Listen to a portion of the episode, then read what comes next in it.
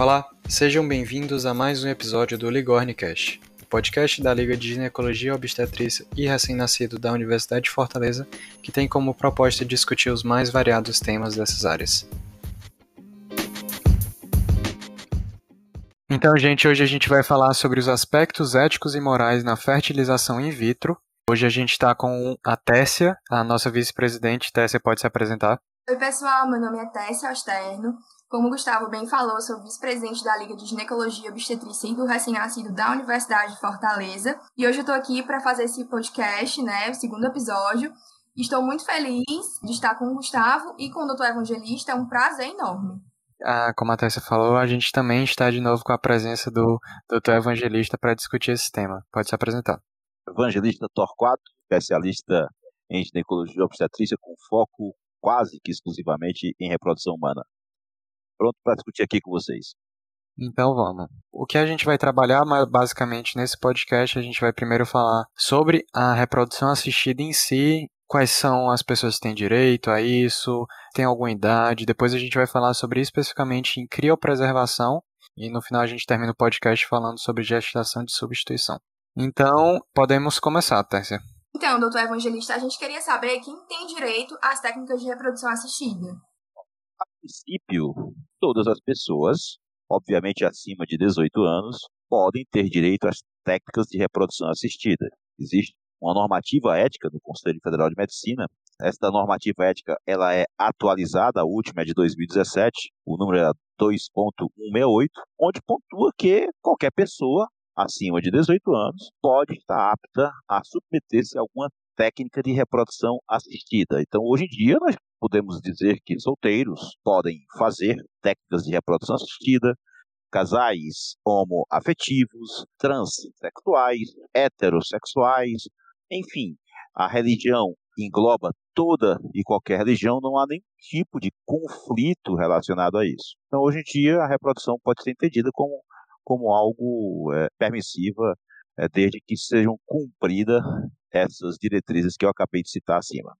Em casos, por exemplo, de, de união homoafetiva, que não existe infertilidade, lá é um ponto interessante, né? Quando a gente fala do homoafetivo feminino. Lá nós temos dois úteros, e quatro ovários.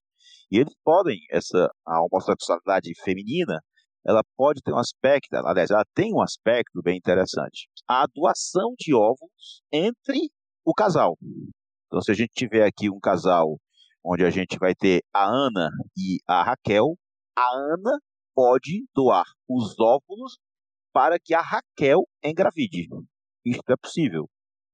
Esse é um caso de exceção. Por quê? na doação de gametas, na nossa legislação, ela deve ser anônima. Ora, a Ana conhece a Raquel. Elas, elas são duas mulheres que formam um casal. E elas podem doar os gametas entre si. Então, esse é um caso de exceção que o Conselho Federal eh, de Medicina pontuou como totalmente possível. Isso já é feito há algum tempo nas clínicas de reprodução é, do território nacional. E como é que seria a questão se o médico tiver alguma resistência, seja ela religiosa, filosófica, moral, ele pode se negar a fazer o procedimento? Pode. Embora a gente sempre pontue que devamos avançar sempre no intuito do respeito máximo e exclusivo às pessoas, e em tese, o médico não é um juiz, então não posso fazer juiz de valor em um casal homo, trans ou qualquer coisa. Não, não, não é função minha, não é função do médico fazer qualquer tipo de juízo de valor sobre isso. No entanto, obviamente, a gente compreende também que o médico não estará fazendo juízo de valor quando ele se nega a fazer o tratamento.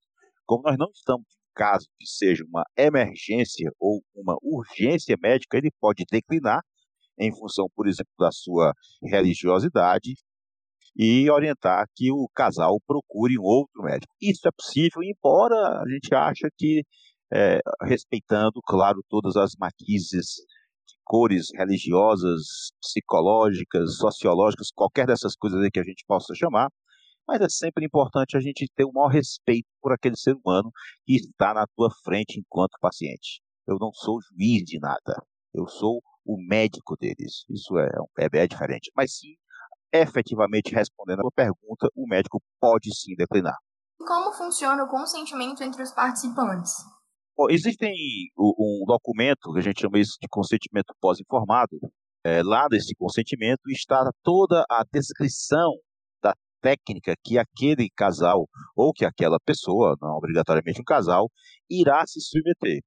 E, obviamente, após ler toda, todo este consentimento, ela deixa a sua assinatura dizendo que está de acordo com o procedimento que aquele médico ou aquela clínica irá submeter aquela paciente ou aqueles pacientes. Então, esse é o consentimento que a gente chama pós-informado. O médico é, tira todas as dúvidas do processo e, depois disso, o casal, ou o casal, ou a pessoa sozinha, ela é chamada para assinar este é, consentimento. Quando a gente fala de pessoa sozinha, é porque hoje é totalmente possível isso. Antes, antes de uma certa resistência, mas hoje é totalmente possível. Muito recentemente, inclusive, eu atendi um homem que já vinha de é, dois é, casamentos, os casamentos em ambos houve, tiveram seus filhos, ele foi pai por duas vezes, mas estava sozinho, não, não, obviamente, mas os filhos morando com as mães, e ele entendeu que queria ser pai e não obrigatoriamente teria que ter ali a sua companheira. Isso é possível, e a gente vai entrar daqui a pouco é, na doação de óvulos e também na doação temporária do útero. Desta forma, é, esta pessoa, este homem, pode ser pai. Não obrigatoriamente a gente vai aqui precisar é, de casamento ou de uma relação a dois. Então, ele pode ser pai com óvulos que são doados a partir de um banco de óvulos que é anônimo e que também terá que se ter um útero de substituição. A mesma situação, por exemplo, é, ocorre quando a gente está diante de um casal homoafetivo masculino, onde, onde não há o útero. Também há de ter o óvulo doado e há que se ter um útero de substituição. De forma que eu estou citando exemplos para ver que são muito possíveis as formas hoje, respondendo lá aquela primeira pergunta, né? Quem tem direito, quem pode fazer reprodução assistida? Então, isso hoje está. O Brasil avançou muito nessa última resolução de 2017. Nós estamos esperando a qualquer momento apresentar-se outra resolução, onde acreditamos ela terá ainda mais avanços, seja sobre aspectos éticos ou morais. Mas, por enquanto, nós temos uma boa legislação. Existem países que a gente considera que elas são, sim, mais avançadas, mas nós não temos uma legislação atrasada de forma nenhuma. Nós estamos ali no que eu acho, tanto quanto intermediário em relação a, essas, a essas questões bioéticas que a reprodução ela encerra dentro de si pela própria natureza do trabalho dela. Agora a gente vai entrar num ponto que é até bem cobrado nas questões de residência, que é a questão do limite da idade. Eu queria perguntar para você se existe algum limite, se é aconselhável a gente informar para paciente que a gestação pode não ocorrer para essas técnicas de reprodução assistida. Olha só, existe uma linha de orientação do Conselho Federal de Medicina que é a mulher com 50 anos de idade. No entanto, no entanto, é, esta normativa ela é extensiva caso a mulher tenha mais de 50 anos, caso as condições, vamos dizer, médicas sejam propícias para este ato. Afinal de contas, engravidar após os 40 anos, principalmente, traz mais riscos, sim, pela própria natureza da gravidez, uma gravidez que é mais sujeita, por exemplo, às síndromes hipertensivas da gestação, uma gravidez que é mais associada à intolerância aos carboidratos e até mesmo a diabetes gestacional. Então, por si só, a idade traz mais riscos. No entanto, existe outro lado. Existe o lado daquela mulher que tem 55 anos e que nunca foi mãe, que deseja gestar. Tenho eu condição de ajuizamento de dizer que não, porque você passou cinco anos, você não pode mais gestar, você não pode mais ser mãe, ou então ela tenha passado cinco anos, 50 anos e um dia, então pronto, ela não pode mais gestar. Então, esse tempo, ele é mais para nós observarmos que este limite existe, mas ele pode ser mais abrangente. Eu mesmo posso citar um caso muito particular da minha vida, aliás, um dos casos que eu mais que eu mais me recordo. A consulta foi marcada por um homem e ele chegou ao meu consultório.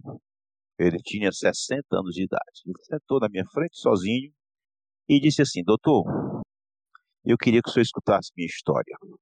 E eu queria saber se depois você poderá ajudar o meu sonho que eu tenho de ser pai. E aí ele disse a seguinte coisa: Eu passei toda a minha vida cuidando da minha mãe. Os meus irmãos aos poucos foram casando e foram saindo de casa, um foi casando, o outro também, o outro também estava lá fora de casa por trabalho. E aí eu me vi só em casa com minha mãe. E fui ficando cada vez com menos coragem de deixar minha mãe sozinha. O tempo passou para mim. Eu perdi minha mãe. Depois de, da perda da minha mãe, eu encontrei uma pessoa. Encontrei uma mulher e hoje eu estou casado com ela. No entanto, doutor, ela tem 59 anos. E eu gostaria muito de ser pai. Ela já engravidou outras três vezes no primeiro relacionamento dela, mas eu não é a pessoa que eu gosto e eu, se não for ela, eu não serei pai. Garoto e garota, eu confesso a vocês que naquele momento eu pedi tanto exame, tanto parecer de outros médicos para aquele senhor e foi para ele não voltar. Eu, eu, eu, eu, pus tanta dificuldade, eu confesso, que era realmente para ele não voltar. Porque uma gravidez aos 59 anos, claro, tem seus riscos. Olhem, ele me voltou uns três, quatro meses depois, com todos os pareceres médicos da sua esposa, com todos os exames que eu solicitei. Parecer do cardiologista, parecer do endócrino, parecer da nutricionista, parecer do educador físico. E aí ele chegou também, quando chegou tal qual na primeira vez já era um final de expediente, 6, 7 da noite. Ele disse, doutor, está aqui os exames que o senhor me pediu. E aí eu disse para ele, rapaz, naquela noite que eu te atendi, eu te pedi todos esses exames, esses pareceres, foi pensando que tu não ia voltar. E cá tu está de novo. Pois agora nós vamos atrás do seu sonho. E eu comecei então, obviamente, amparado por todos esses pareceres, comecei o tratamento dela, obviamente com banco de óvulos, porque uma mulher de 59 anos já não possui mais óvulos. E na primeira tentativa, esse casal engravidou. Foi um pré-natal belíssimo, belíssimo. Consultas quinzenais, engordou 7, 8 quilos durante a gravidez toda, programa de atividade física todo acompanhado. Enfim, um pré-natal belíssimo, parto sem intercorrências. Alguns meses depois, ele me faz uma visita e novamente só, já depois do parto. E quando ele entrou, ele, eu brinquei com ele. Disse, de novo não, né? Ele disse, não, doutor. Dessa vez eu vim dar um abraço do senhor, porque o meu sonho foi realizado. Olha só, essa paciente, por ter 59 anos, então não teria condições de realizar esta nova maternidade. Então, observe que esses limites eles são regras gerais que cabe ao médico, com discernimento, com preocupação, com serenidade, com racionalidade, saber se é possível. E nós entendemos naquele momento que era possível mediante os pareceres médicos.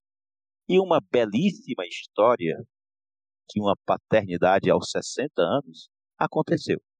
E eu acho, eu acho, que eu nunca recebi um abraço tão demorado. Eu acho que eu nunca recebi. Bora em frente. Muito importante e interessante esse seu relato de caso, doutor. Realmente nunca ouvi nenhuma história parecida antes. E a gente queria saber também qual é a relação assim da idade com a quantidade de transferências de, de embrião. Existe uma relação hoje muito claramente estabelecida pelo Conselho Federal de Medicina. Antigamente não tinha isso, eu fiz parte de uma outra geração onde não existia essa normativa de quantos embriões colocar. Eu já cheguei a colocar quatro, cinco embriões em algumas pacientes na minha vida. Hoje em dia, como é que a gente se norteia? Até 35 anos, dois embriões. De 35 até aí por volta de 39 anos, três embriões. Até três embriões. E de 39 anos ou mais, você pode colocar até quatro embriões. A especialidade que nós estamos, que nós fazemos, é tem hoje em dia uma grande, vamos dizer assim, uma grande arma para que nós evitemos de colocar muitos embriões. Confesso a vocês que tem muitos anos que eu, que eu não me recordo de ter colocado aqui três embriões. Quatro eu posso assegurar que fazem anos e anos. Por que isso? Hoje é possível você ter o diagnóstico de todos os 23 pares de, cromossom, de cromossomos do nosso genoma. É possível. Então, antes de colocar o embrião, ele pode ser biopsiado. E, ao ser biopsiado e atestado a sua euploidia, que ele tem os 46 cromossomos, os 44 autossomos e os dois cromossomos sexuais, você pode colocar apenas um embrião com uma taxa muito elevada de gestação, por volta aí de 60% a 70%. Então, este ramo da medicina reprodutiva que apareceu, que na verdade faz tempo isso, mas isso vem se sofisticando cada vez mais, isso deu uma grande ajuda no intuito de diminuir dramaticamente eh, os índices de gravidezes múltiplas tão interligadas com a prematuridade, tão interligada com vários tipos de morbidades para a pessoa durante talvez toda a vida daquela pessoa.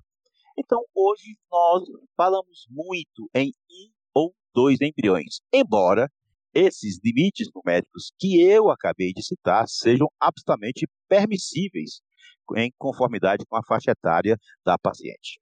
E doutor, eu queria perguntar para você sobre as limitações é, das técnicas de reproduções assistidas. E quando eu digo limitações, eu quero perguntar até onde a gente pode ir como médico, até onde a gente deve manipular esse, esse embrião para uma gestação.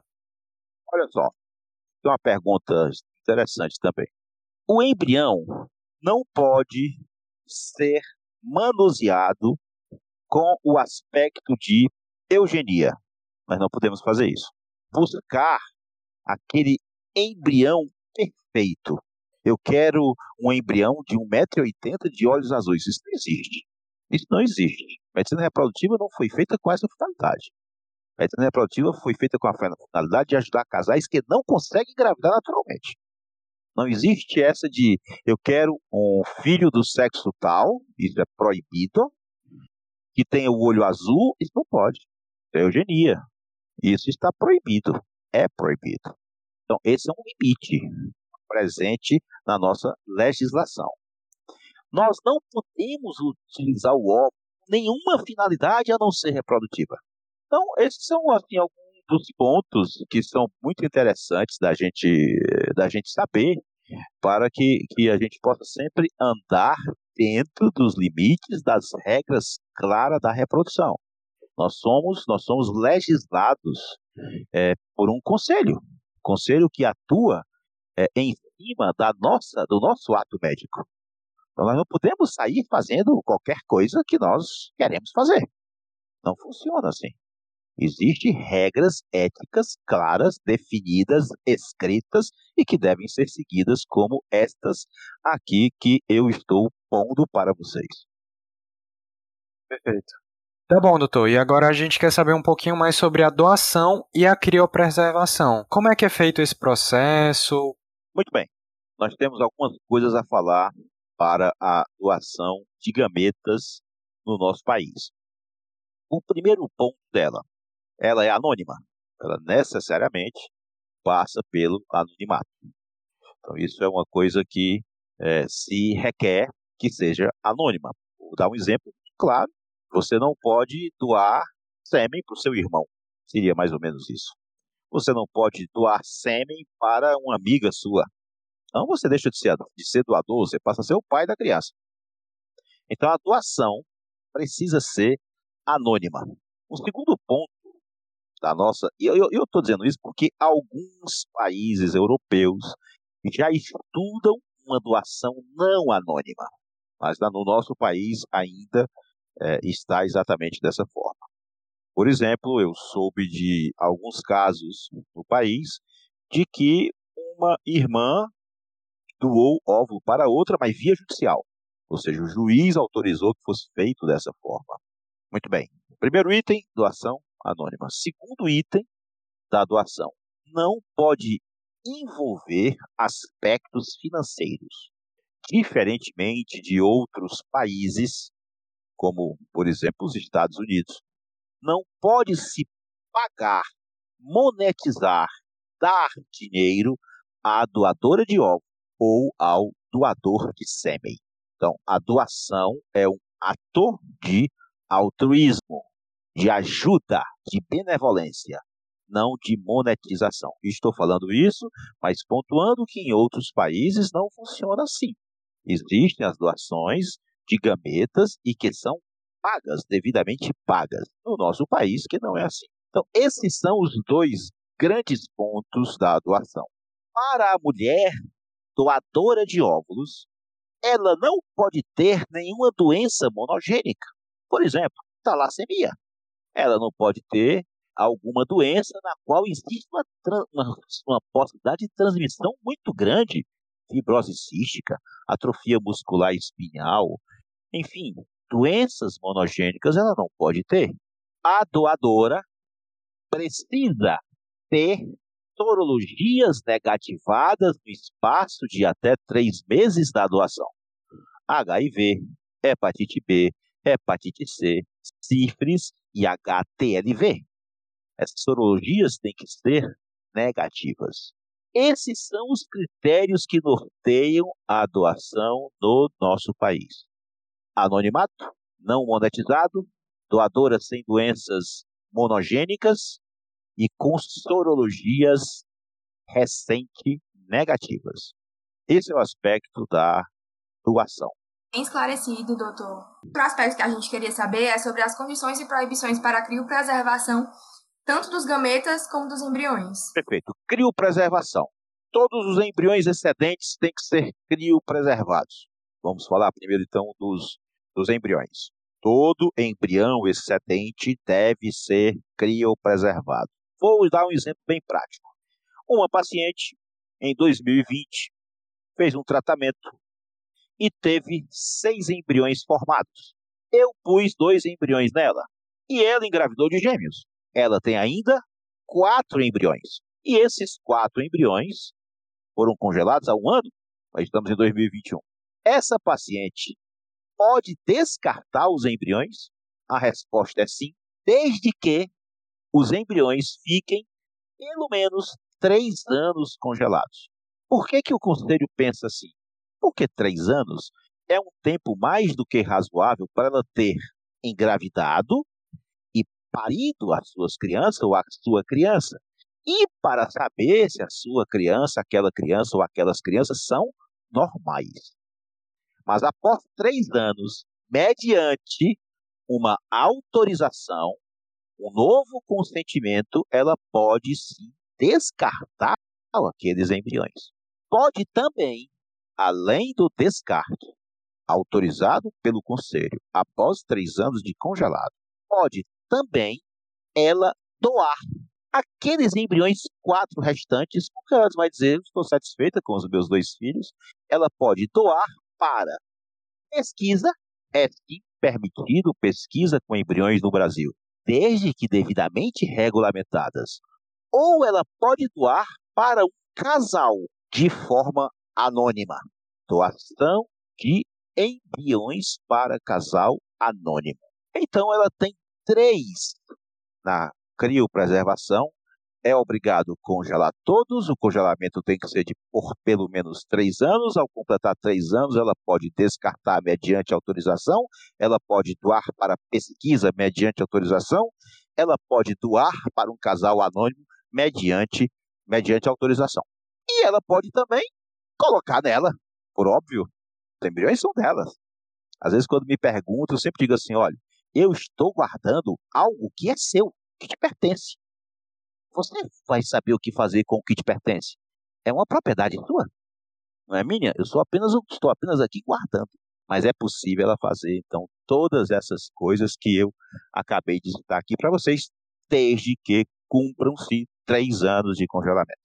E essa questão da criopreservação é muito importante porque a gente vê cada vez mais as mulheres querendo adiar a sua gestação, seja por motivos de, de trabalho, de querer focar em outras coisas, ou por doenças, esses óvulos na mulher vão ficar, vão perder a qualidade deles. Então a criopreservação está aí para isso, né? Bem interessante isso. Tá, você levantou um, um ponto que eu não falei e talvez tenha sido um dos pontos mais importantes para eu falar.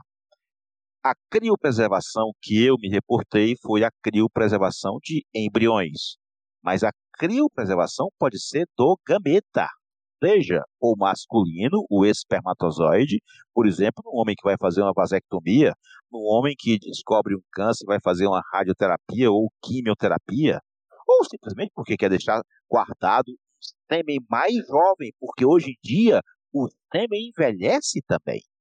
Ou a criopreservação de óvulos. No contexto do mundo de hoje, a garota de 20 anos está entrando na universidade está se formando aos 25, está se especializando nos próximos 3 a 5 anos, ela vai para perto de 30. Ao sair daí, ela vai pensar em ter uma construção de alguns elementos básicos, como um local que ela possa morar, e aí vem o casamento. E ainda se quer aproveitar o casamento para depois se pensar no filho. A mulher atual, hoje, tem a construção da família como em torno da quinta prioridade. Mas o tempo é implacável com a mulher. Então, a criopreservação de ovos surge no mundo moderno atual como uma expectativa para que a mulher que se verdadeiramente ela souber que não vai engravidar até os 35 anos, surge como uma possibilidade de tentar manter a sua perspectiva de poder construir sua família mais tarde com os ovos congelados. No entanto, frise-se que nenhum tratamento em reprodução assistida chega a 100%. Então, é não há, não se pode aqui pontuar que ela vai congelar e ela será mãe. Não. Se pode dizer que ela vai congelar e vai ter uma expectativa, uma chance, uma probabilidade maior de ser mãe no ponto futuro, porque os ovos congelados são ovos com maior potencial de gerar um filho saudável. Então, esse ponto é importantíssimo, porque houve uma mudança no mundo muito grande. Até 1950, a mulher sequer votava. Hoje a mulher é presidente da República. Domina, chefia grandes empresas multinacionais. Para chegar até aí, ela gasta tempo, então, essa questão foi muito bem pontuada para a gente deixar isso bem claro. Isso já puxa um link com o nosso primeiro episódio, foi o episódio de infertilidade, que a gente comentou mais sobre isso. Bem perfeito. Mas, doutor, terminando agora o nosso podcast, a gente quer falar um pouquinho sobre gestação de substituição. Como é que ocorre, o que, é que a gente precisa é, pontuar com a paciente, que, que precisa ocorrer para que seja dentro dos aspectos legais? Vamos aos aspectos éticos definidos pelo Conselho. Gestação de substituição ela pode acontecer mediante condições que aquela paciente não possa engravidar. Vamos colocar aqui uma condição para lá de objetiva. O paciente não tem útero, perdeu o útero. Pronto, ponto final. Ela não tem como engravidar. Mas podemos ter uma condição não tão extremada como essa, uma paciente com lúpus eritematoso sistêmico com alguma perda de função renal. Essa é uma paciente também onde a gente pode pensar na doação, na doação temporária de útero, porque a gestação poderá vir a agravar a, o quadro renal que ela já possui. Então, existem várias situações onde se sobressai a doação temporária de útero, do útero. Então, mediante essas condições, essa paciente pode ir para a ação temporária do útero que requer que haja um grau de parentesco de até quarto grau. Portanto, nós estamos falando de mãe, de irmã, de tia e de prima, até quarto grau. De um dos, é, é, de um dos participantes do casal. Muito bem. E se essa pessoa não existir? É possível, essa pessoa pode não existir. Aí o conselho quer que este caso seja reportado a ele para que ele autorize. Então, nesta situação, aquele casal, aquela pessoa, faz uma carta para o conselho explicando a sua situação, que não tem ninguém que vá doar o seu útero dentro da sua família de até quarto grau, mas tem uma amiga. Então, o conselho precisa tomar conhecimento disso. E nós só poderemos fazer tal tratamento mediante uma autorização expressa do conselho. Então, isso é o que norteia a doação temporária de útero. E, por último, não pode envolver nenhum tipo de aspecto financeiro. Como, por exemplo, novamente, pode-se ter este envolvimento financeiro em países como os Estados Unidos e em países como a Índia. A Índia é um país muito conhecido é, por ter essas estações com útero de substituição. Então, isso é o que norteia a doação temporária de útero. Excelente. Bom, eu queria é, mais uma vez demonstrar a minha satisfação em poder estar aqui contribuindo com vocês. Eu realmente fiquei do, no primeiro episódio, gostei muito de ter feito com vocês, achei muito inteligente, achei muito uma, uma forma de comunicação muito interessante. E ser chamado novamente me causa honra, me causa alegria e vocês podem ter a certeza de que a hora que precisarem de é, conversar sobre um assunto ligado à reprodução assistida, eu estarei com um prazer imenso aqui para que a gente possa discutir. Excelente, doutor. Em nome da Aligorne, né, eu e o Gustavo agradecemos pela participação do senhor, por ser um profissional tão exemplar para nós. Agradecemos também a participação dos ouvintes né, que escutaram até aqui e gostaria de lembrar também do nosso é, episódio sobre infertilidade, que foi nosso primeiro episódio, que está disponível para vocês ouvirem. E é isso, obrigada. Forte abraço. Obrigado a todos que ouvirem. Tchau, tchau.